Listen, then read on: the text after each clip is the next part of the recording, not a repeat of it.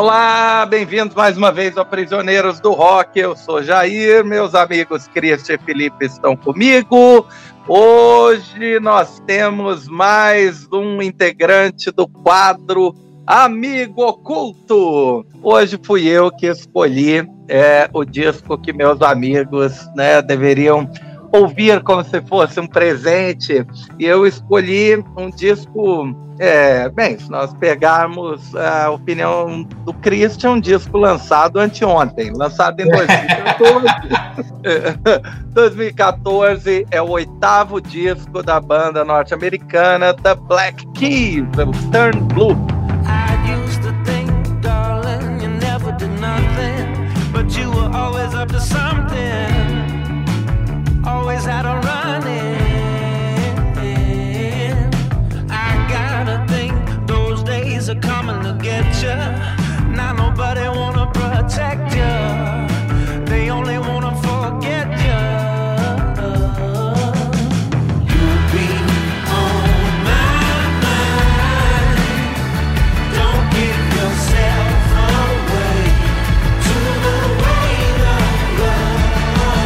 Só para dar uma contextualizada, o Black Keys é, foi formado em 2001, interior dos Estados Unidos, são de Ohio. O grupo é, é um duo é formado pelo Dan Auerbach, que é basicamente o guitarrista e o vocal, e o Patrick Carney, que é basicamente o baterista.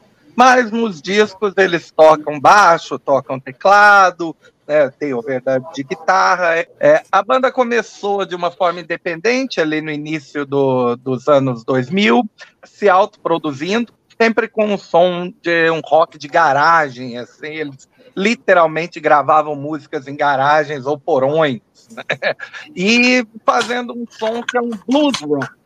É, o, o guitarrista, o Auerbach, gosta muito de é, de blues, como o Robert Johnson, Howlin' Wolf e outros, e ele traz muitas dessas influências para o som da banda.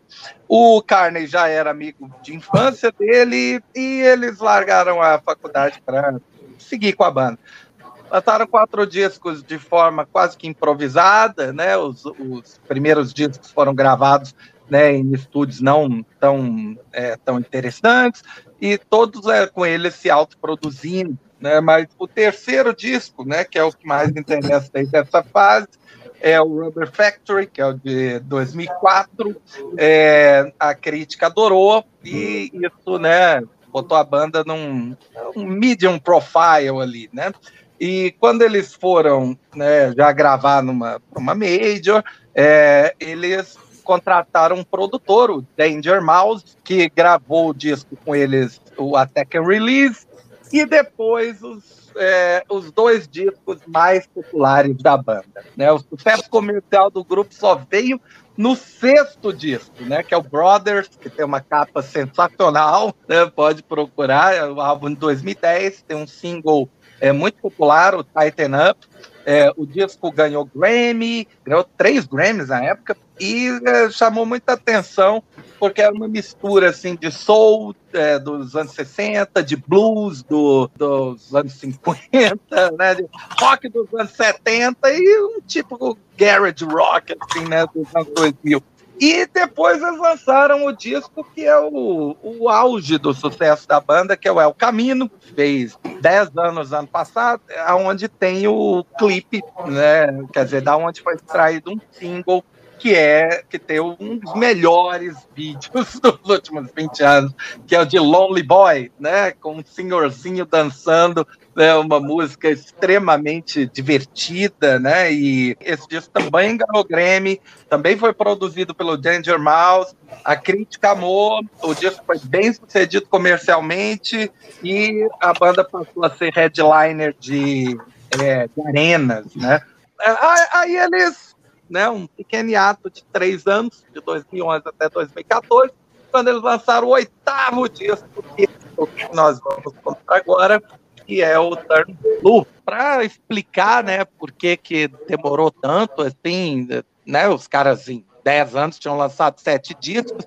aí leva três anos para lançar o oitavo. O Dan Auerbach, né, o guitarrista, explicou que foi uma época de intenso consumo de drogas. Eles estavam chapados demais para fazer qualquer coisa, é, muito tempo na estrada, esse tipo de coisa, e tiveram que dar uma paradinha.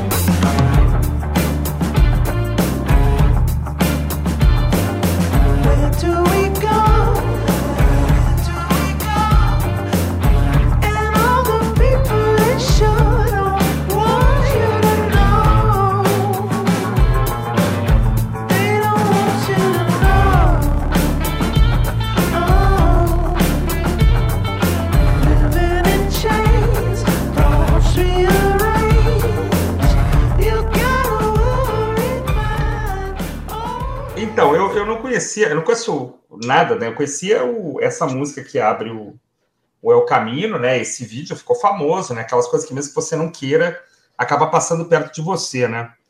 É engraçado que a, que a banda seja de Akron, né? A mesma terra do Divo, né? Que também é outra banda famosa de Akron, né? Isso é curioso. Mas aí eu fiz o seguinte, cara, eu resolvi, assim, não ler nada, é, não escutei trabalhos anteriores, não escutei trabalhos posteriores, me foquei assim, bom, ganhei o presente, vou escutar, que eu acho que é o grande é, propósito, né, dessa, dessa, desse quadro nosso, né? Toma aí é um presente, ouve e fala a respeito, né? E aí eu, eu ah, assim, primeiro achei o começo muito interessante, cara. Essa The Weight of Love, sem, sem querer fazer um faixa a faixa, né? Mas ela é o, é o cartão de visitas do disco, né? Um monstrinho meio neopsicodélico, né? Assim, uma introdução muito interessante, os instrumentos vintage, né? Uma introdução longa também, que eu acho uma coisa legal, né? As pessoas não terem pressa, né? De, de começar o trabalho, né? Vi uns ecos aí de, de Pink Floyd, até assim, as viradas de bateria muito simples, né? E achei muito interessante a voz do cara, assim, né? Me remeteu um pouco a, ao Mick Jagger, um pouco, assim, pitadas de Ian Astbury, pitadinhas de Michael Hutchins. Eu fiquei ouvindo e falando assim, pô, tomara que essa música tenha feito sucesso, cara, porque ela é muito boa, é muito legal, né? E aí depois tem, vou, eu vou passar em seguida para o Felipe, mas assim, tem várias faixas que seguem essa mesma vibe, né? É, e algumas que não seguem, né? Quer dizer, daqui a pouco eu sou lembrado de que a gente está no ano 2000, né? Aquele som mais comprimido, mas eu acabei me ligando assim nas, nas, nas musiquinhas mais é, pop, meio barroco, meio neopsicodelia, eu achei interessante. Quando a coisa fica muito anos 2000, muito comprimido, assim, certo? usando muita compressão na voz e tal, eu já não já acho meio chato. Assim, me, tende a me incomodar a compressão do som, né? Você fica torcendo para para alguém chegar naquele botão lá e, e, aumentar os agudos, né? Ou descomprimir, sei lá. Mas quando, quando a banda é neopsicodélica, quando a banda tem esse popzinho, esses instrumentozinhos, xilofone, não sei o que, pianinho, eu acho bonitinho. E eu realmente achei muito legal. O saldo final foi muito positivo. Mas quando a gente, ele, eles me lembram de que, de que época eles são, aí eu não, não animo tanto. Não sei se é a mesma. Acho que o Felipe talvez tenha a impressão exatamente contrária, né, Felipe? Não sei. é legal você falar que não, não procurou os discos anteriores, porque a primeira coisa que eu pensei quando eu escutei ah. foi que alguém que nunca tivesse conhecido nada do Black Keys até então e começasse pelo Turn Blue ia ter uma opinião. Uhum. E essa opinião seria totalmente diferente, até oposta de alguém que fosse ouvir e já conhecesse pelo menos o um ou dois do, dos discos anteriores da dupla. Uhum. Porque, nesse, porque nesse caso, inevitavelmente, vai bater uma sensação de estranhamento muito grande pela mudança na sonoridade. Uhum. É uma coisa até radical.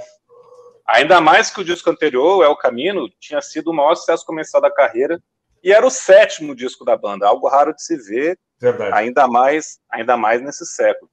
Tá, eles foram três discos em selos independentes, até eles irem para uma gravadora grande, e a banda sempre caminhou num crescendo, assim, aumentando a popularidade disco a disco. Mas mesmo uhum. assim, estourar no sétimo é uma coisa rara, né? É verdade. No sétimo e, e nessa... com 10 anos de carreira, né? É. é. assim, já, já eram veteranos. É, isso é também interessante, né? Tudo bem que nessa caminhada eles foram deixando o seu som mais aprazível, assim, mais saboroso para o público em geral, e não apenas para a galera indie, né? E vamos lembrar que essa banda surge no auge daquela onda indie das duas décadas anteriores aqui. Uhum. E aí, nesse auge, vem uma guinada forte para um som bem mais intimista, quebra qualquer expectativa do fã do El Camino. Still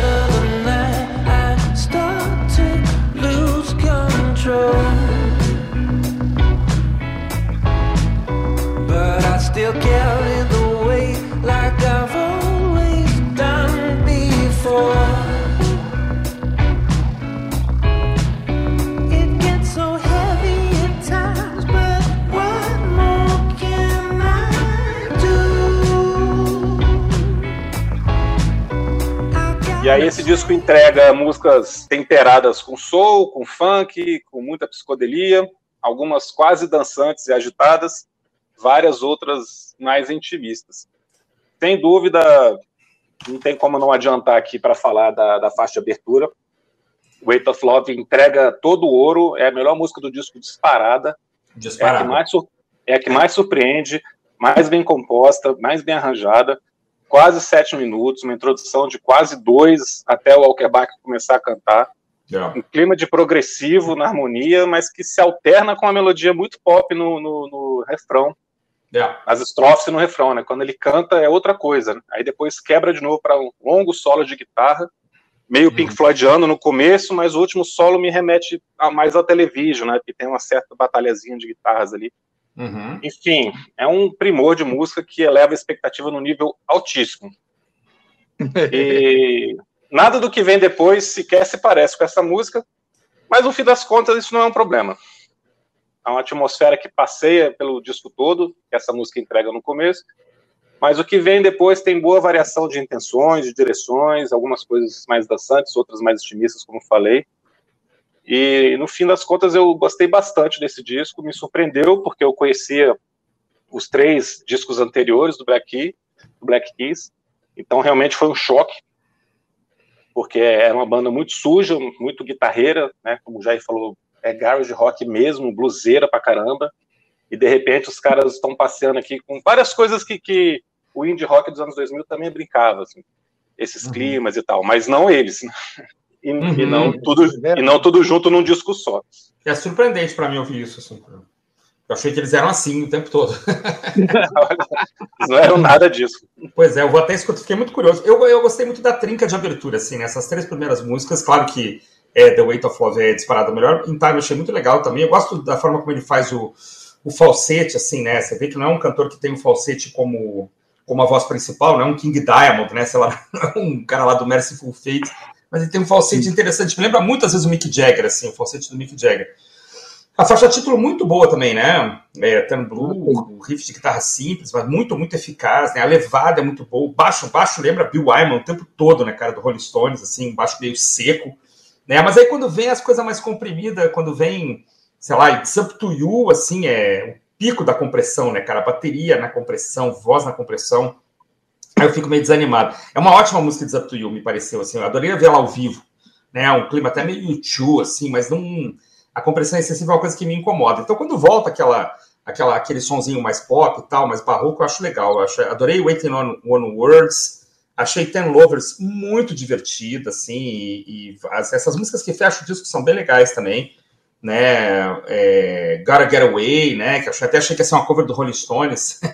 Mas tem uma vibe meio estoniana, né? Um riff de guitarra, música levada pela guitarra e tal. Então, meu saldo final, assim, sem querer fechar a conversa, é que quando o som é meio vintage, ele me agrada muito. Quando não é, quando ele é meio modernizado demais, eu fico. Eu queria saber como é que sou ao vivo e fiquei curioso também para escutar os outros trabalhos, né? Realmente fiquei curioso. Vou, vou ter que fazer isso. Cara, é engraçado.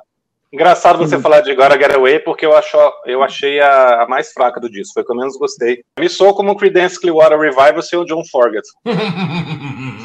É engraçado, porque Gotta Get Away é a, é, a música até destoa um pouco do, do disco, né? Porque você, você vem, tá ouvindo ali, tá ouvindo. Aí tem, tem Lovers, que é super legal, uma batidinha, né? bem dançante, lenta. Oh e aí né, vem mais uma faixa, é, e de repente vem Gotta Get Away. E aí parece que é, o Spotify é, trocou de disco por você, né? Que eles fazem é. automaticamente. É. Parece que é uma música de outro, de outro disco. É, ela tem. Ela me lembrou. É, bem rock psicodélico lá do fim dos anos 60 também. É aquela guitarra bem suja, e muda muda completamente né, o jeito. Mas é, ela até parece com algumas coisas anteriores né, do, é, do, da banda. É, é ela, mas ela foi um sucesso nos Estados Unidos, talvez porque parece Creedence.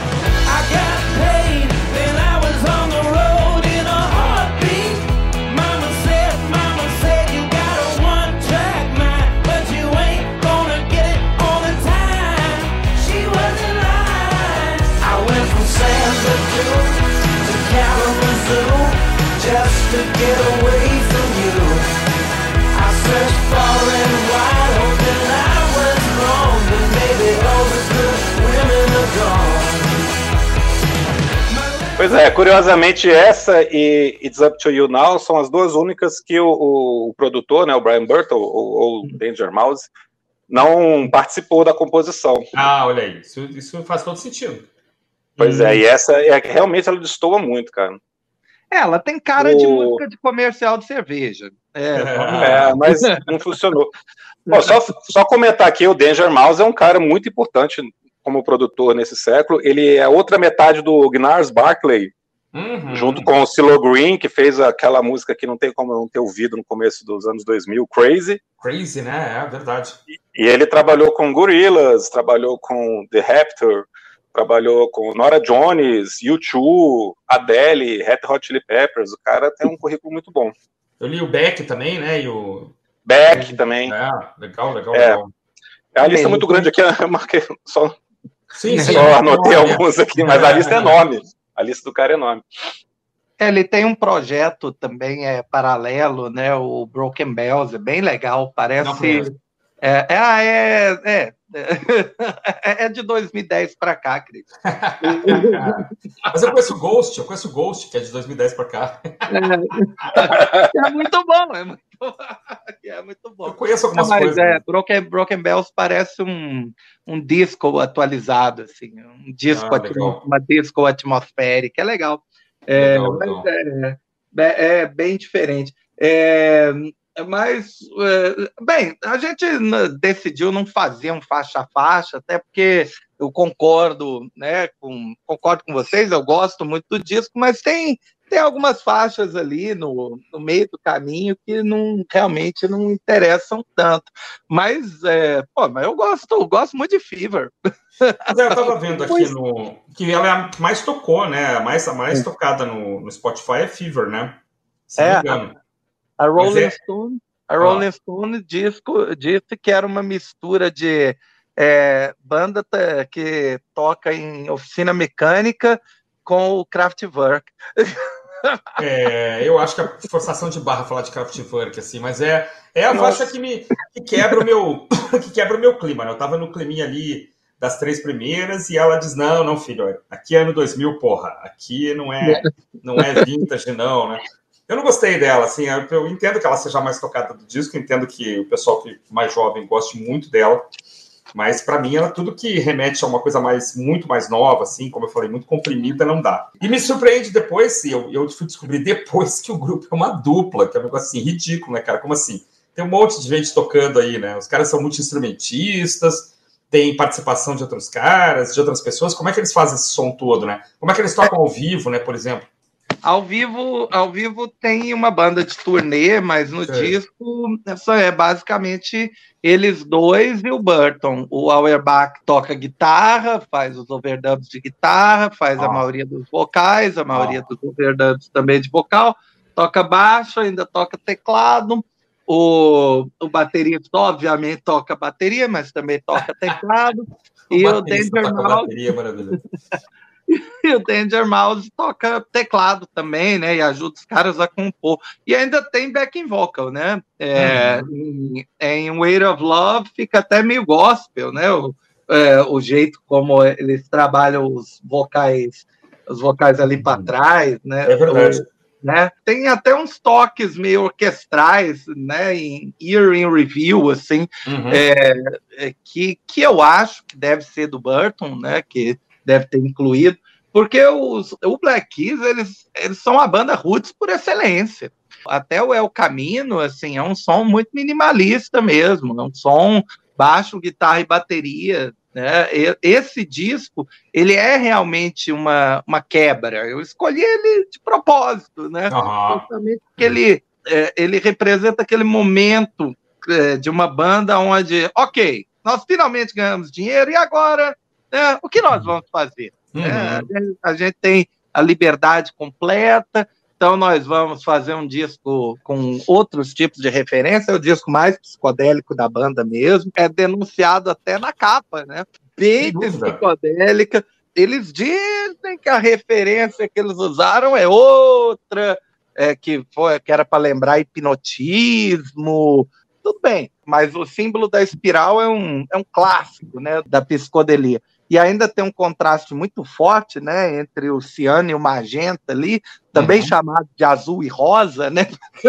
Azul e rosa é ótimo.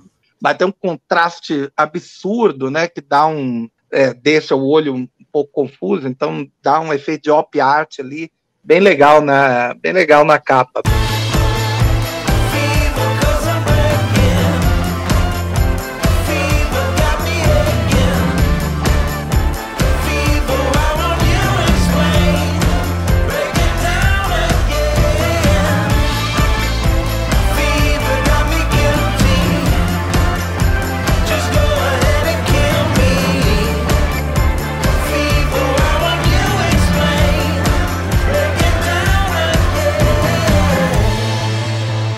É, dizem que faz uma referência a um personagem, né, de um apresentador de um programa de rádio, acho um programa de terror de rádio, se eu vi bem, Shock Theater, né, que ia ao ar na década de 60. Eles estão dizendo isso, não sei.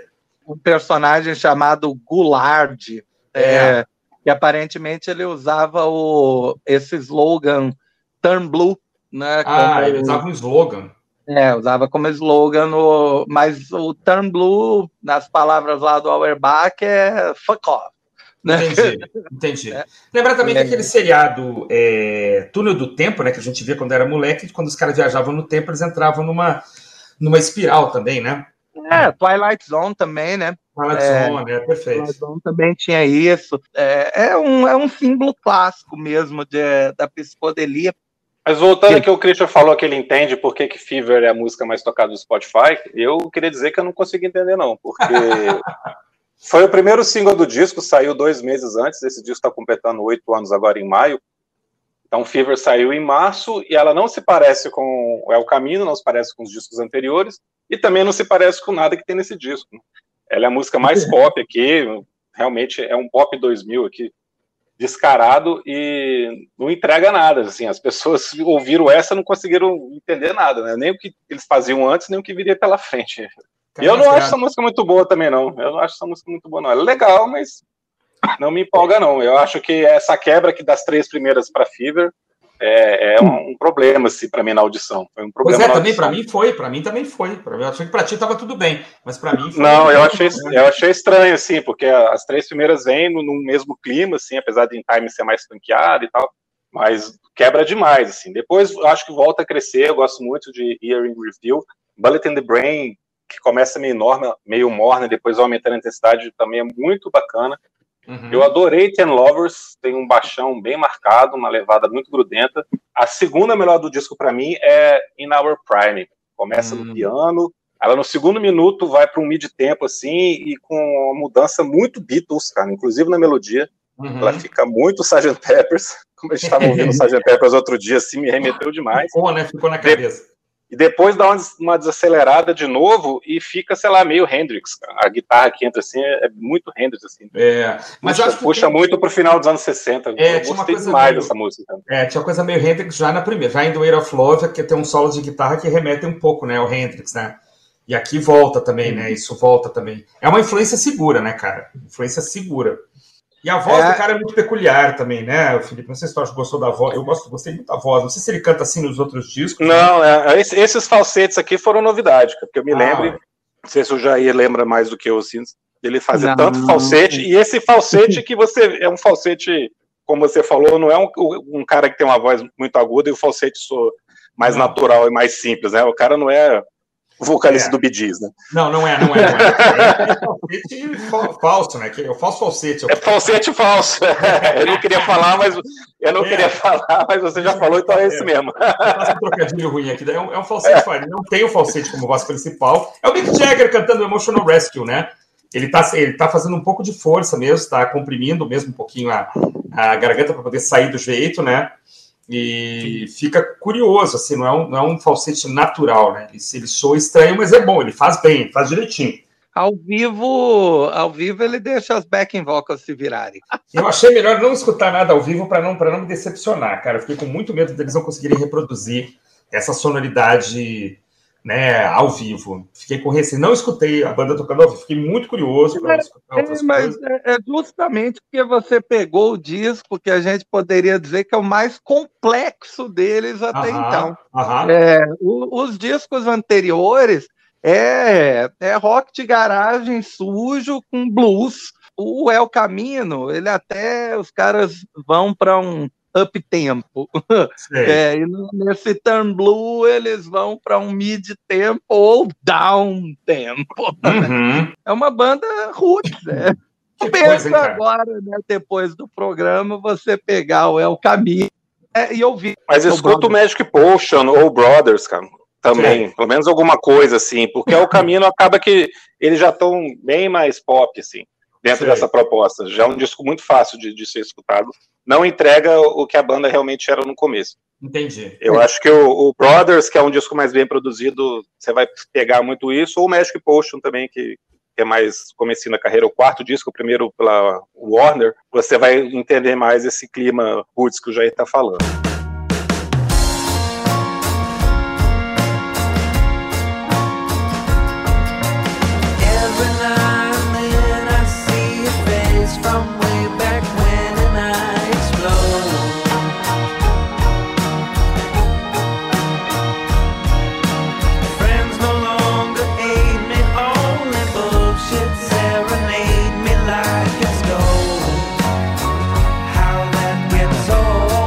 Esse, mas esse Turn Blue, a banda realmente estava é, tava no auge assim de popularidade. O disco estreou em primeiro lugar nos Estados Unidos e na Inglaterra estreou em segundo.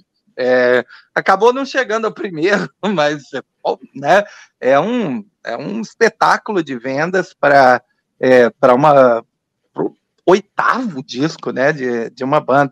Mas eu acho que muita gente comprou na linha do, ah, eu gostei do El Camino.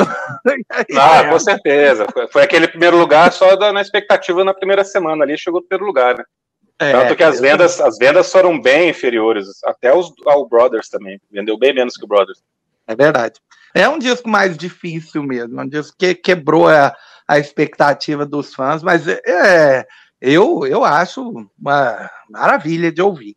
Mas eu gosto, né, eu gosto desse fenômeno do, do disco após o grande sucesso, né? E agora ah, né? Isso é muito é, importante. É, é, o Nirvana fazendo o Inútero, né? É. é. a, é a Legião fazendo que país é este? É, o que, que você faz? Ou, ou né, é, o, os Beatles é diferente, né? Cara, eu tô vendo aqui, em termos de capa, né? Tem, às vezes eles são, hum. são meio sabotadores de si próprios, né, cara?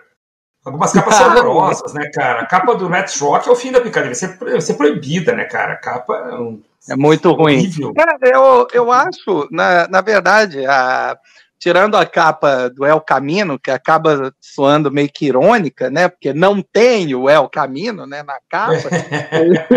eu gosto, eu gosto muito dessa capa do Tam Blue. Eu acho que é a que teve o melhor conceito, né? A mais, é, a, a mais limpa, né? Uma capa minimalista para um disco onde eles não foram tão minimalistas assim. Né? A, mas... do Brothers é um clássico, né, cara? Mesmo, mesmo quem nunca tinha, eu nunca escutei, mas é, eu conheci essa capa, né? A do Brothers é sensacional. Se eu conhecer, porque assim, eu, eu, eu tenho uma coisa comigo, eu só posso escutar, é, ouvir, é, usar camisas de bandas que eu conheço, né? Mas essa hum. dava uma camisa maravilhosa, né, cara? Mas eu me recuso a usar uma camisa de um disco que eu não conheço. Acho, acho que é você enganar seus amigos, né? Então eu não. Vou ouvir não... hoje. É só é, ouvir hoje e encomendar a camisa logo depois. Eu tenho isso, cara. Eu já deixei de comprar. Não, peraí, esse disco aqui eu não conheço direito, eu não vou comprar, porque eu acho é, enganoso, né? Você fazer isso, né? Você tá ali num. É um statement, né, cara? É, um, é uma posição ali que você tá tomando, né? E eu não. Eu acho é indigno você colocar uma camisa de mas em geral, as Muito bem, cara, muito bem. A posição de fé, cara. Gostei disso. Isso, cara, eu tenho isso, né? Por isso que eu não tenho a camisa do Joy Division. Nunca escutei direito de Joy Division, não tenho. É... A capa do Thick Freak. Que é um duplo erro na sua vida, então, cara. É um Você não erro, tem a camisa, não escutou direito. Oh, o Thick Freakers é horrível, o Rubber é horrível. A do Magic Potion é muito interessante, é um ovo Fabergé, né? É, é, é, feio, né? É interessante, mas é feio, né? Não, não combinar. a release é horrível, os Brothers é incrivelmente bem pensada, né? Do Caminho muito legal, o Turn Blue muito legal, Let's muito Rock legal. É, o Delta Cream remete ao El Camino, né? E, esse novo é muito ruim também, cara. Esse Dropout Bug é muito feio.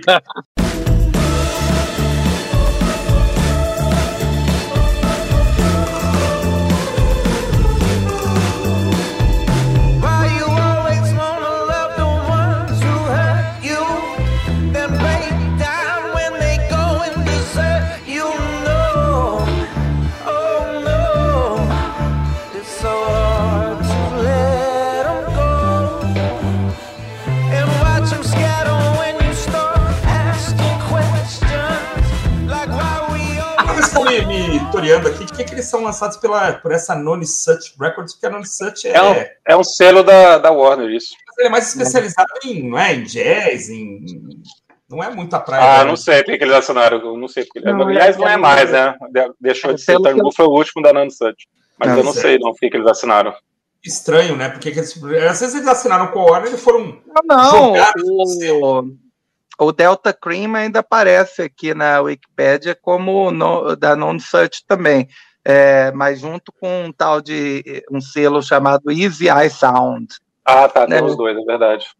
Essa Non-Search ela começou como só de música clássica, mas é, depois, é, depois foi expandindo para outras né, para outras áreas. Curioso, você pega é. a lista de caras que gravam pela Universidade, chama assim, Boston Chambers, sabe? tipo, né, aquele, aquele Ângelo Badalamente, que faz as trilhas sonoras do, do, do David Lynch, né, a trilha sonora do Twin Peaks. É estranho, até, cara. Sabe, até, o, ah. até o David Byrne, até o David Byrne lançou pela Non Such. Pois é. é e um, tem um álbum que é ao vivo com o Caetano Veloso. Olha aí que beleza. É um selo curioso esse, hein, cara? É um selo curioso, cara. Os caras lançam Gershwin, lançam é, Philip Glass, Gypsy Kings. É esquisito, cara, né? Bernstein, né? Curioso, os caras... Deve ser a única banda de rock, tem, assim, né? Tem Fatboy Slim, tem trilha sonora do Tim Burton... Cara, tira pra tudo quanto é lado. Cara, deve ser muito legal trabalhar nesse selo, cara. Mas olha, eu queria dizer assim, só para fechando aqui, assim, eu, eu fiquei muito curioso para escutar outras coisas. Gostaria que alguns outros discos seguissem essa vibe, assim, mas ficou com a média altíssima, cara. Ficaria na minha coleção tranquilo e essas três músicas iniciais ficam sendo as minhas preferidas, assim, de longe, né? Do Air of Love, In Time e a faixa título. É. Outras também são muito legais, mas essas três de, de saída é, são muito interessantes. Eu fiquei muito curioso de escutar It's Up to You sem a compressão, né? De repente, ao vivo, se eles tocam, né? Deve, deve soar melhor. Mas assim, média altíssima, viu, Jair? Assim, realmente você brincou aí Obrigado. Ele, mas aqui realmente está muito, muito fora do meu radar. Mas esse é um, um, belo presente, assim, realmente tá, foi aceito aqui, está na, já está na lista do Spotify aqui, baixado aqui. Não sei se eu vou comprar no futuro, mas ele está baixado aqui tranquilamente. Cara, eu das 11 faixas aqui, eu, eu coloco oito como excelentes, nota 9, nota 10 aqui, dentro da, da proposta da banda, dentro do, do gênero que a gente está escutando. É, eu gostei menos de It's Up to You Now, Gotta Get Away e Fever, como eu falei. Mas as uhum. outras são realmente muito legais e os destaques repetindo Way of Love e In Our Prime, que são as duas que eu mais gostei, e Ten Lovers ali pertinho também. Fever é aquela, viu, Felipe? Se a gente não tivesse sendo obrigado a escutar para fazer o programa, eu teria pulado. Uau! É Fever, Fever. Eu teria Fever, dito, né? escutando o que vem. Cara, eu achei muito engraçado, cara, ela ser o primeiro single. Tem nada a ver com o disco, cara. Que que dá para entender a escolha dos caras assim, não, essa aqui não parece nem o que a gente fez antes, nem o que vai fazer depois, vamos botar essa. Exato, cara. É, é sacanear, é sacanear com todo mundo. Não, e... tirar, tirar uma com a cara de todo mundo. Pode ser escolha da gravadora? Será que pode, cara? A gravadora pode mexer? Uma banda já com. Não, depende, né? Vai saber, né? Provavelmente a gravadora negocia com os caras, né? Mas esse mas uh, o processo de composição deles é segue ainda um padrão de banda independente, né? Os caras entraram no estúdio é, sem, sem ter né, as músicas, não, e a gente vai pensar na música aqui, vamos lá. é, passaram 12 dias assim no, no estúdio e saíram com, a, com as músicas mais ou menos prontas, né, sendo regravadas depois, né, porque Um deles teve problema de saúde, não lembro agora quem. Os dois são sempre lascados. é, é, divertido, é divertido ver, por exemplo, o é, acho que é o vídeo de Let's Rock, que é o é, que eles passaram cinco anos sem lançar, né? Nada ah. depois do Turn Blue, e aí tem o, o vídeo de Let's Rock é, esse retorno. É eles indo para uma clínica tá na cara, que é um, um detox, né, um rehab. Aham, é, aham. indo para a clínica e, e, o médico lá falando: vocês são os Black Keys, né? assim, tem que voltar, tem que voltar a produzir, você tem que falar um com o outro, não sei o quê. E você olha para os dois, velho, é, nesse, nessa época em que todo mundo né, é magro, bonito, né, faz implante, você olha aqueles roqueiros velhos dos anos 70. Assim, é... Vi essa preocupação de ah, eu preciso né, tá, tá magro e com né, gordura 8%. É, é, é impressionante. Os caras são é, velhos e feios. Como diz um amigo meu, esse cara parece que acabou de ser assaltado, né? O cara tá todo sem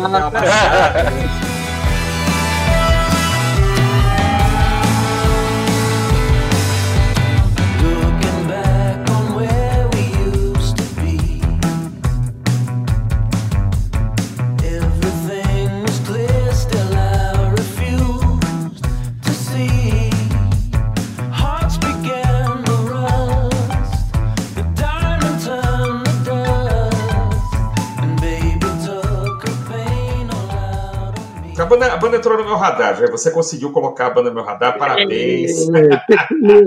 Não é fácil. Não, mas o, olha só, em defesa do Jair, ele ah. fala isso desde a época que ele estava sugerindo a gente gravar o caminho. É ele verdade. já fala que você ia escutar e ia gostar. É verdade, é que eu sou teimoso, cara. Mas eu, eu... É. uma, hora, uma hora a gente se rende, uma hora a gente se rende, não tem problema não falar um negócio aqui para finalizar. É, como eu falei em off para vocês, eu ia sugerir um outro disco que tinha uma, um clima muito parecido com esse, essa história do. Depois do maior sucesso, a banda vai para um disco bem calmo, bem intimista, oh. que é o disco do Arctic Monkeys, o Tranquility Base Hotel and Cassino.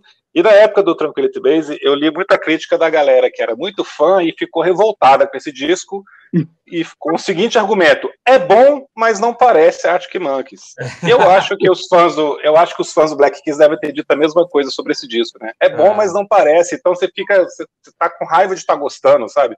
As pessoas não querem dar o braço a torcer porque tá querendo mais do mesmo e aí muda demais e o pessoal que é muito fã assim não tem essa cabeça de, de aceitar de, de, imediato assim que a banda quer fazer outra coisa. Então essa crítica é bom, mas é, mas é diferente. Acho que se aplica aqui para quem é fã do Black Keys e que tem que dar uma chance, cara, mesmo que você não tenha gostado na época, tem que dar uma nova chance porque é, é, muito bom e talvez você tenha escutado outras coisas nesses oito anos aqui, descoberto outros sons aí e vai ver que a banda mandou bem demais aqui nesse disco. Esse é um disco excelente e essa essa crítica de da, da banda não poder fazer nada diferente do que ela já faz é, é uma crítica que é, jamais poderia ser aplicada ao ICDC, por exemplo. Mas não ele também não, né, cara? Tem 20 anos que faz o mesmo disco. Injustiças, injustiças de quem não ouve direito esses grupos. Não, mas é, tem, tem bandas que são mais coerentes ali com um certo estilo de som e outras bandas não. Os caras têm todo o direito de fazer 40 anos, de querer mudar uma, uma, uma vibe, uma levada, de estar ouvindo outras coisas, né? Assim, aí o grupo é, fica sendo um, um veículo, né, para essas experimentações. Ah, esse é o disco do, do divórcio do, do Auerbach, né? É, e, é, o, o cara estava passando pelo divórcio e escrevendo as letras naquele momento. Né? Tem, as pessoas é, levar isso em consideração. É, aí naturalmente o disco fica mais deprê mesmo. Mas eu, eu acho, né? Eu sempre acho essas coisas sensacionais. De, é, o, né, fã, fã em geral é um chato, né? O fã, o fã roxo é um. Exato. Não seja chato, né? Escute o Trabalhando Blue. Eu fico muito feliz de vocês terem gostado. Ah, vou, né, vou pensar em um presente legal, ainda mais legal da próxima vez. Grande abraço para vocês. Até mais para todo mundo. Falou, pessoal. Obrigado por tudo. Fiquem ligados aí nos nossos programas sabáticos, nos drops e também no nosso Instagram. as parcerias, enfim, vem mais muito, muito mais coisa, vem por aí, né? E a gente já está rumo ao programa número 200, faltam só 99, sei lá, 90, eu perdi a conta, uns 90 e poucos. A gente é, não sei quando que esse programa vai no ar, então nem chuta. É, nem, é 90 e poucos, né? Falou então, meus amigos, foi um prazer gravar com vocês, parabéns pela escolha, Jair, mandou bem demais. Obrigado. E até o próximo sábado. Um abraço. Valeu, Falou.